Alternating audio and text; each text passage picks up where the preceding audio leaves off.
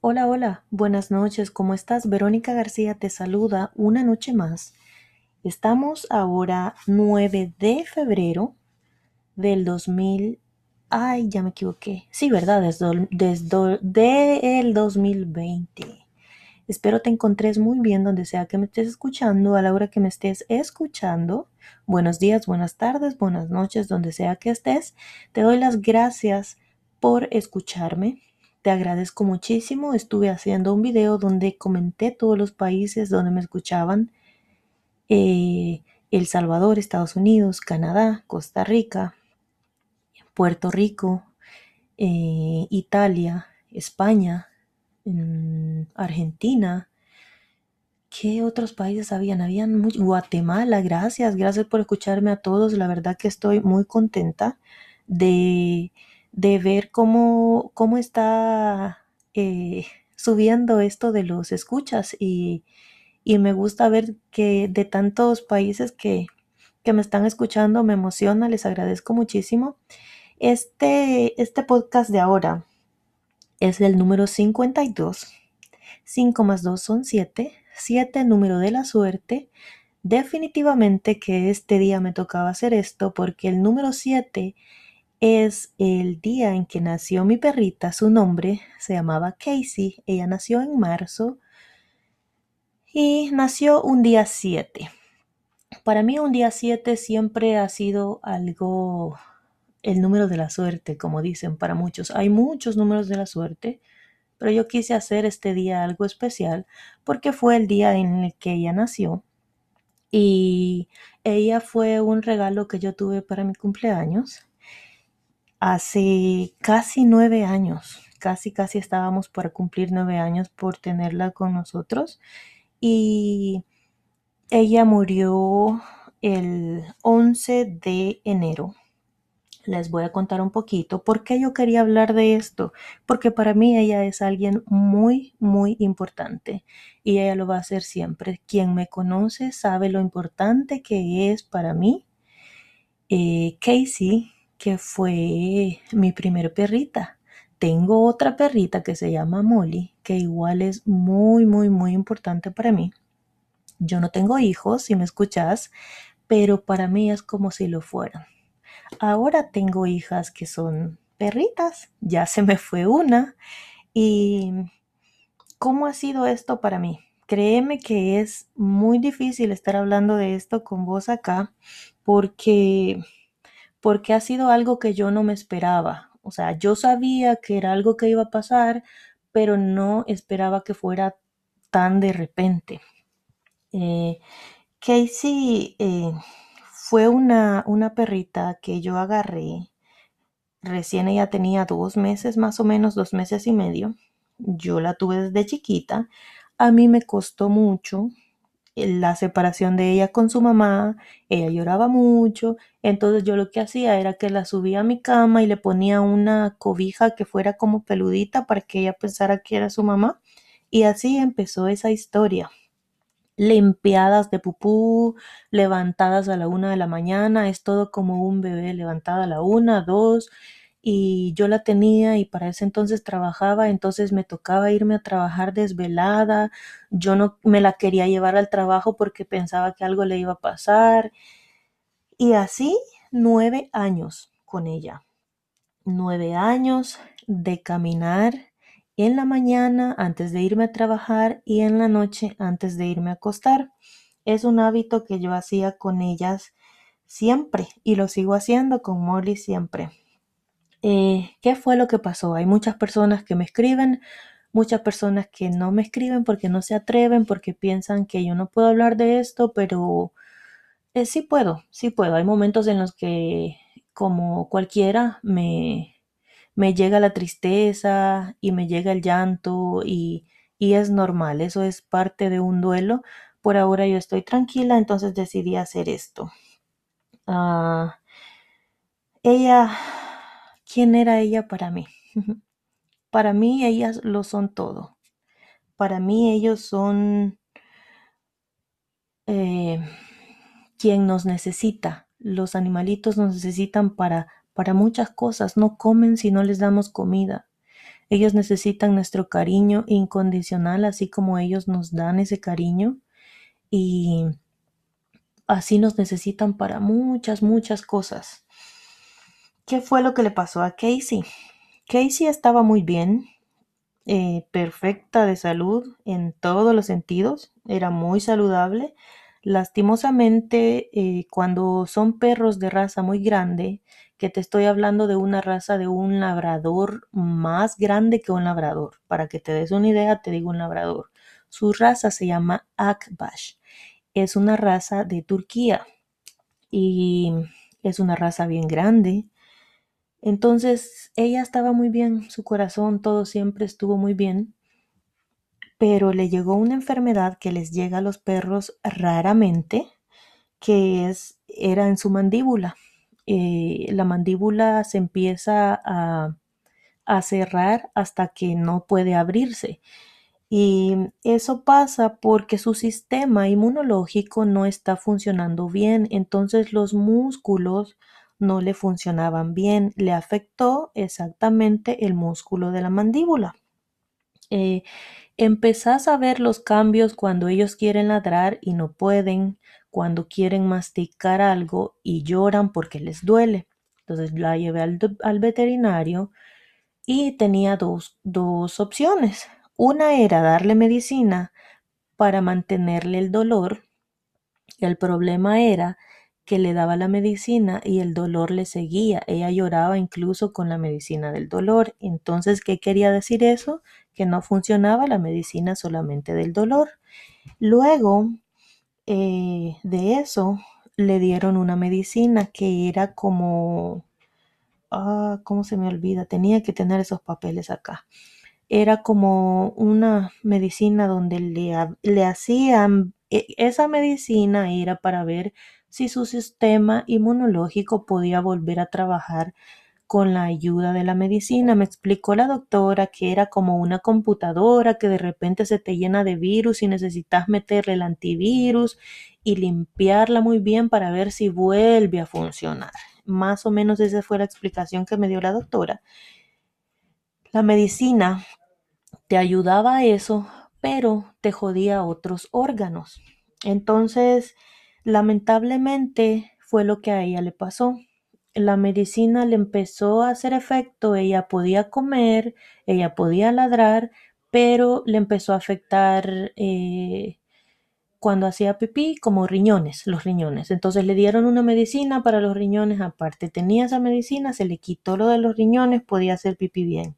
Luego se enfermó del estómago, le tuvieron que dar otro tipo de medicina para tratar de quitarle lo del estómago. Se le quitó lo del estómago, pero eh, lamentablemente tenía una bolita cerca de la mandíbula donde no se le quitaba y se suponía que con esa medicina se tenía que quitar. Entonces la bolita no se quitaba y lo que hacía la doctora era que me le daba medicamento más fuerte pero al darme el medicamento más fuerte le hacía más mal, las baja de peso y todos los músculos de su cabeza se les, se les van, se comprimen, entonces queda solamente los huesos en la cabeza. Es tan feo estarlos viendo así porque es, es te da te da tristeza, te da nervio, te da angustia, o sea, le pasó eso fue en octubre noviembre, en diciembre me le cambiaron el tratamiento que fue muy fuerte y es como más o menos una quimioterapia, para que se den una idea. Y lamentablemente ella no la resistió porque ya ella tenía nueve años.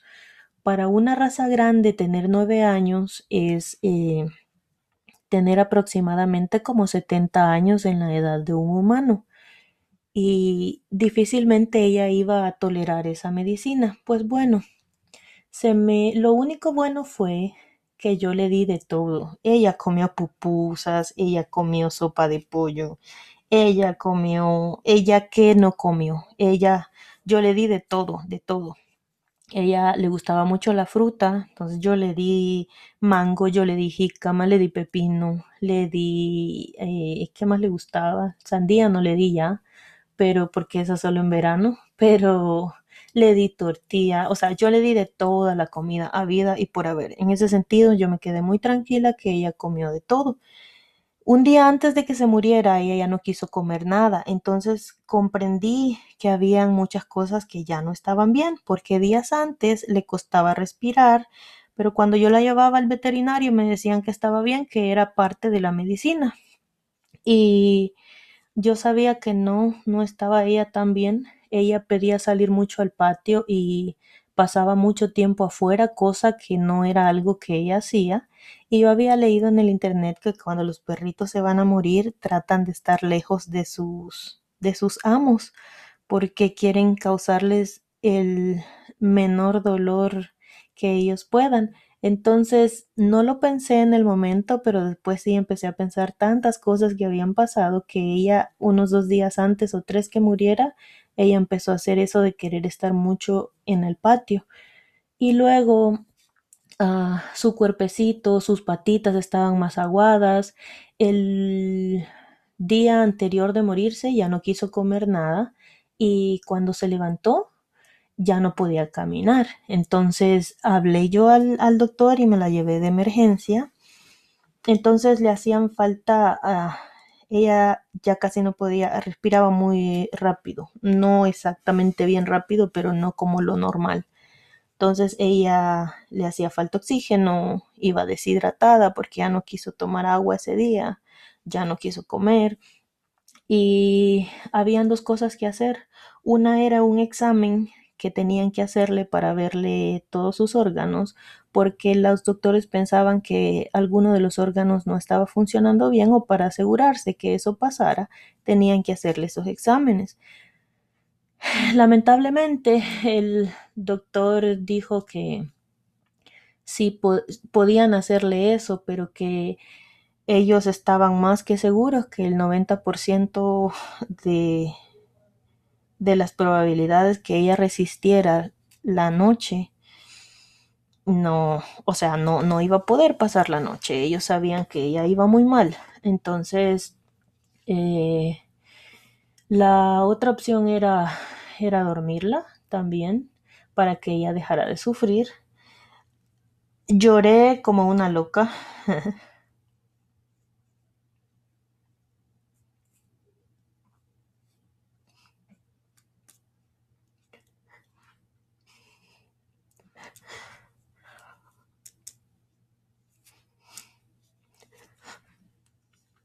y perdón y luego pensé y pensé qué hacer. Fue una de las decisiones más difíciles que te toca. Y pregunté dos veces más al doctor que me explicara bien qué, qué pasaba. Y cuando yo le preguntaba que me explicara, la doctora me decía que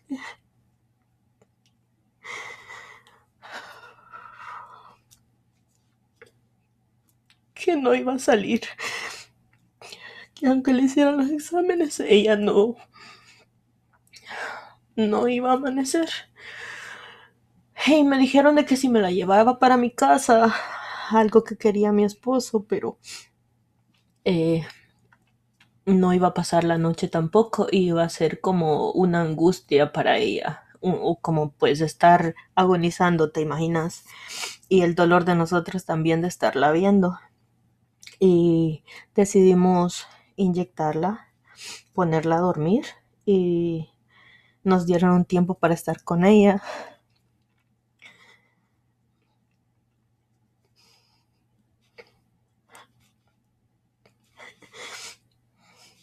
No pensé que me iba a poner así, pero bueno, nos dieron un tiempo para despedirnos y luego tomamos la decisión que, que la inyectaran. Le canté su canción, una canción que yo siempre le cantaba a las dos cuando eran momentos difíciles, cuando sea lo que sea que yo veía que pasaba algo, yo les cantaba esa canción siempre y le canté su canción, tuve fuerza para cantarle su canción, tuve fuerza para besarla, fuerza para despedirme, fuerza para decirle muchas cosas. fuerza para agradecerle, que fue lo más importante, el agradecerle el tiempo que ella había estado conmigo. Es muy duro, creo que es una de las cosas por las que yo ya no quiero otro perrito, porque sé que voy a pasar una vez más por este dolor y yo os digo que digo que ya no quiero, no sé más adelante, pero por ahora me quedo con Molly, que es, es y ha sido una gran parte de mi ayuda para, para poder salir de este dolor, porque ella me, me saca de mi tristeza, tengo que salir a caminarle en la mañana, en la tarde, la llevo al parque, porque yo no quiero que ella se me enferme y cada vez que ella me ve triste, pues ella se acerca y ella lo siente, los perritos son así. Ella está muy triste, quedó triste, como desubicada, más o menos se veía, y le ha hecho mucha falta eh, que hice a ella, pero, pero estamos bien, estamos tratando de agradecer, como les digo, a mis amigos, muchísimas gracias por todas las palabras, disculpen si yo no les he contestado, pero cada vez que yo leo sus mensajes yo me pongo a llorar, entonces es como que empiezo a leer y vuelvo otra vez a llorar, entonces me detengo y digo, no estoy lista todavía para contestar, pero igual les agradezco muchísimo eh, el apoyo de todos, mi hermana, mi mami, mis hermanos en El Salvador igual están pendientes, estuvieron pendientes de mí, cómo me sentía, cómo estaba. Eh, mi sobrino ha sido una parte clave para mi perrita que está acá todavía porque estaba muy triste y le dije a mi hermana tráelo para que la, la alegre y así fue. lo trajo y ella estaba muy contenta cuando lo vio. Y, y es así, tenemos que Aprender a vivir el momento, yo me quedo muy tranquila en el sentido de que yo disfruté a esa perrita demasiado, me enseñó demasiado, pasé muchas cosas difíciles con ellas, ellas se pelearon, tuve que separarlas, tuvieron que vivir separadas por mucho tiempo, e incluso ellas tenían que estar cada una en un cuarto, pero ellas se podían ver, era bien curioso lo que a ellas les pasaba, pero pues siempre estuvieron juntas a pesar de todo y me enseñaron muchas cosas que si yo les contara todo lo que aprendí en estos nueve años y voy a tener que seguir aprendiendo con Molly, mm, quisieran un perro ustedes también, la verdad. y cuando vivís agradecido a la vida, te duele y vas a sufrir el vacío, el dolor que te queda, es difícil porque te da una tristeza profunda, un dolor, vos no encontrás, ah, no encontrás palabras que te ayuden a, curar ese dolor, pero cuando empezás a agradecer todo lo que has tenido y a ver esos recuerdos, lo bonito que, pasó, eh, pienso que eso te ayuda a sanar y aceptar las cosas. A mí me duele recordar el momento justo en el que la perdimos y pienso que es normal, ha pasado menos de un mes y, y a mí me duele demasiado. Si recibí llamadas eh, de amigos, gracias por sus palabras. Y también les cuento que recibí llamadas de otros amigos que me llamaban solo para preguntar si había llorado, qué sentía, pero que era un perro, o sea, o sea, hello, si a vos no te gustan los perros, está bien, es como te digo, aprende a respetar a quien sí le gustan porque posiblemente así como vos querés a tus hijos, yo estoy queriendo a estos animalitos y no es comparación, porque sea comparar a un hijo con un animalito, es te estoy haciendo una comparación del amor para que vos me entendás. Entonces, también agradezco a esos amigos que me llaman y me hacen ese tipo de preguntas, porque me hacen más fuerte, porque me hacen ver que, que a veces no todos pensamos igual, pero no todos aprendemos a respetar. Tenemos que aprender a respetar el dolor de otras personas, los sentimientos de otras personas. Vos no sabés el dolor que la persona está pasando y salís con bromas así. Entonces, eh, aprender a respetar todos esos puntos. Hay personas que pasan un dolor y no quieren contestarte. No te enojes porque no sabes qué es lo que esa persona está pasando, que no puede contestarte. Y todos los que tienen un animalito vamos a pasar por ese dolor muy fuerte. Les cuento que mandé a cremar a la perrita. Tengo ya las cenizas que vinieron hace una semana exactamente. Estoy muy contenta de tenerla conmigo. Tal vez es una locura para vos, para mí lo es todo tenerla. Y, y es una forma de darme tranquilidad también con este duelo que estoy viviendo. Específicamente quise hablarles de ella ahora, porque ella se merecía esto y mucho más. Gracias les doy a ustedes siempre por estarme escuchando y a partir de mañana les voy a estar eh, hablando de, de muchos temas que les comenté ahora en un video interesantes.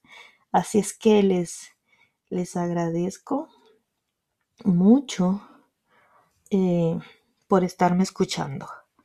Y voy a, a ponerles la canción que yo le cantaba a ella. Vamos a ver si puedo. Yo creo que sí.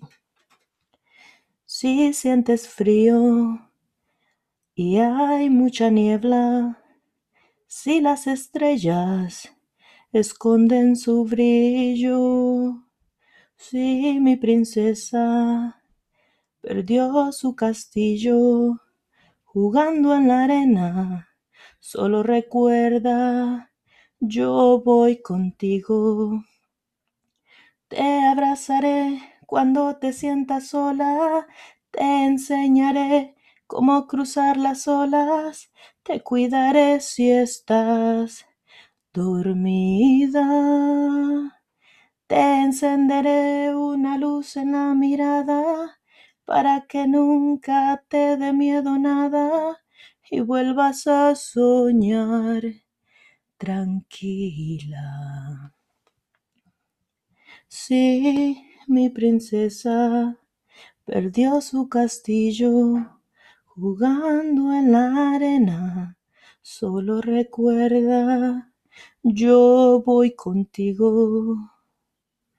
Esa era la canción que yo les canto a ellas. Esa es la canción que yo le canté por primera vez. No lloré. Pero se me hace un nudo en la garganta bien feo. Increíblemente, cuando estábamos en el momento donde, donde la inyectaron, yo le canté esa canción antes de que me la inyectaran. Se la canté, la abracé, la besé. ¿De dónde saqué fuerza? Yo no sé.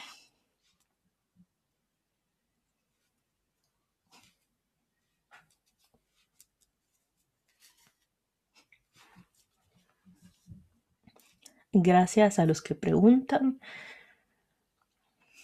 Gracias a los que quieren preguntar pero no pueden. Gracias a los que comparten.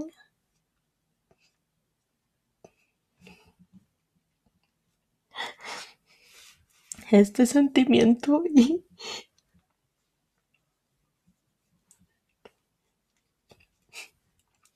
y hay que seguir adelante. Respiramos, pensamos bonito y se sigue adelante, se deja de llorar y se agradece. Se agradece para que empeces a sentir eso otra vez y se te van yendo las lágrimas cuando agradeces por haberte prestado nueve años a ese animalito tan preciosa que era, porque era bien preciosa. Pero me queda otra preciosa aquí todavía a la que estoy disfrutando mucho. Y como les digo, son momentitos momentitos de tristeza, pero son más los momentos de agradecimiento y de alegría. Que tengan una bonita noche, gracias por escucharme. Me pasé de minutos, pero estos sí valían la pena. Buenas noches y que tengan una bonita semana, una semana bendecida, una semana positiva, donde a pesar de nuestros problemas tenés que tratar de sacar ese positivo adelante y ver la vida de esa manera, porque si no, pues vamos a estar cagados. Así es que pasen buena noche.